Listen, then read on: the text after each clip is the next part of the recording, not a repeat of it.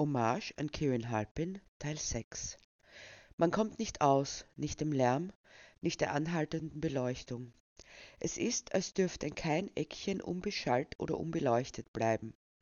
Städte sind die Hochburgen einer Fiktion, die uns vorgaukelt, dass niemals Ruhe, niemals Dunkelheit sein darf.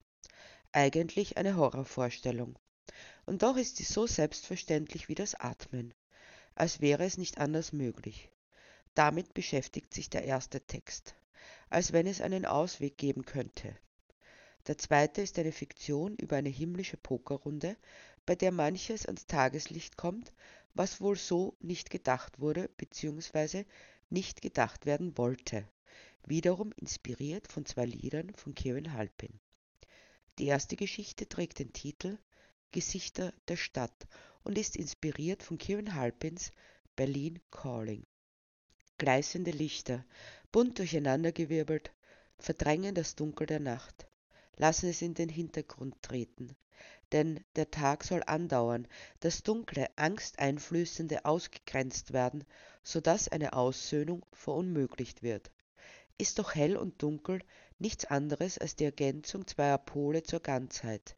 Hell muss es sein, so hell, dass der nächtliche warme Himmel ins kalte Licht getaucht wird, dass die Sterne und selbst der Mond davor verblassen. Und mittendrinnen in diesem Lichtermeer, mittendrinnen und dennoch völlig unberührt, stehen zwei, denen die Sterne leuchten, und auch der Mond, als würde die Helligkeit vor ihnen zurückweichen und den Weg freigeben für das sanfte, warme Licht der Nacht. Sie sehen die Sanftheit und die Verbundenheit ein silbrig glänzender Tropfen, rein und klar, netzt ihnen die Augen und befreit sie aus der Blindheit. Schrille, erstickende Musik ertönt aus den Lautsprechern und legt sich wie eine Wolke aus Lärmbazillen über die Stadt. Motoren heulen auf und der ewig gleiche Singsang der Werbebotschaften durchbricht die Klangattacken. Motoren heulen auf, die Stimmen versuchen den Lärm zu übertönen. Wortfetzen fliegen durch die Luft, klatschen auf angepeilte, genauso wie auf unangepeilte Ohren. Immer wieder durchbrochen vom Lachen, viel zu schrill, viel zu aufdringlich. Bloß nicht die Stille hereinlassen, bloß nicht leiser werden, den eigenen Herzschlag zu hören oder die eigenen Gedanken, bloß nicht. Sie meiden die Stille wie der Teufel das Weihwasser. Dabei ist doch die Stille der einzige Ort auszuruhen, nur dann nicht, wenn die Stille nichts weiter ist als unaussprechliche Leere, erdrückend, vernichtend.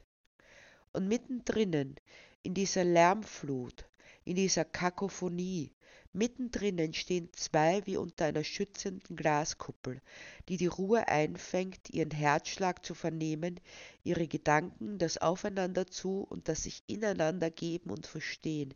Mittendrin im Herz des Orkans herrscht Stille, sanfte, beruhigende, erfüllte, lebendige Stille.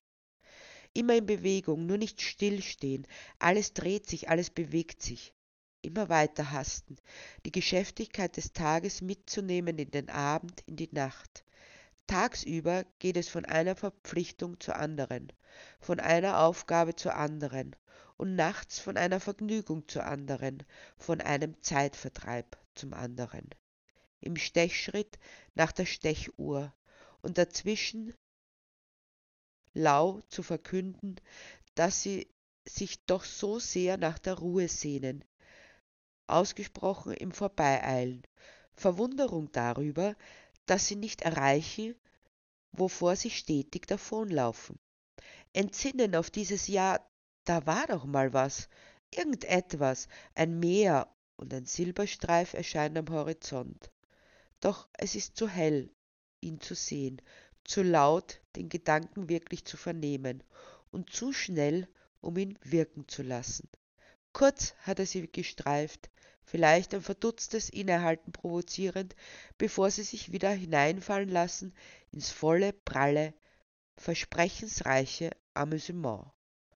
Und mittendrinnen, in diesem Trubel, dieser Geschäftigkeit mittendrinnen, haben zwei sich und zueinander gefunden. Nichts wahrzunehmen als das ruhige, gemessene, menschlich wachsende aufeinander zu. Zeit zu schenken, Zeit zu empfangen. Zeit der Fülle und des vollen prallen Lebens. Mittendrinnen unter all den davonhastenden sind sie angekommen. Die zweite Geschichte trägt den Titel Eine himmlische Pokerrunde und ist inspiriert von Kieran Halpins Rolling the Dice. Die Menschen, die die Prozession bildeten, hatten auf den umliegenden Bänken Platz genommen und warteten ab, während vor unseren Augen ein Bild entstand, gleich einer Projektion. Darin war ein Pokertisch auszunehmen. Er war beinahe voll besetzt, bloß ein einziger Platz war noch frei. Neben dem Dealer saßen noch weitere neun Personen, ausschließlich Männer, an dem Tisch. Und es waren alte Männer, bis auf eine Ausnahme. Eine einzige Frau war unter ihnen, jung und hübsch, wie das blühende Leben. Da trat vorsichtig ein etwas jüngerer Mann an den Tisch heran, Zaghaft stand er hinter dem freien Stuhl, als wüsste er nicht, ob er sich nun setzen dürfte oder nicht. Warum zauderst du denn immer so, Jesus? Setz dich doch endlich hin, wurde der Unentschlossene aufgefordert, und wohl widerstrebend tat er es.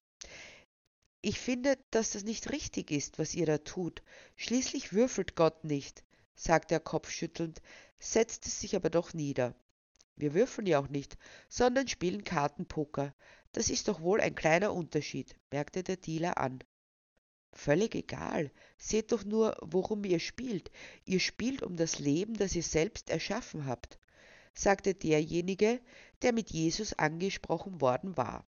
Tatsächlich lagen keine Chateaus am Tisch, sondern es standen kleine Figuren darauf.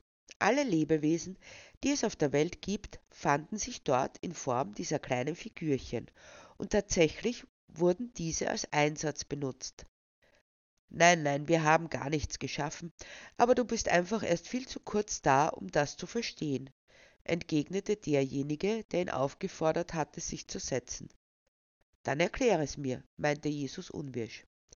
Außerdem war es wohl allzu lange ein Mensch. Spannend eigentlich, dass sie ihn dann zum Gott gemacht haben. Wir hatten ja schon vieles seit unserer Erschaffung, aber das war doch noch recht selten bemerkte ein anderer. Tu doch nicht so, als wenn du schon so lange da wärst, Allah, merkte spöttisch ein anderer an. Hört mal, das ist doch kein Grund, sich in die Wolle zu kriegen. Wir können alle nichts dafür, denn wann und wo uns der Mensch erschafft, kann doch niemand wissen, versuchte der Erste einzulenken. Aber du, mein Vater, du hast das Universum, die Welt und die Menschen geschaffen. Du bist Gott, ereiferte sich Jesus. Ich denke, wir sollten ihm endlich die Wahrheit erzählen, merkte Gott an, aber das sollte derjenige tun, der schon am längsten da ist.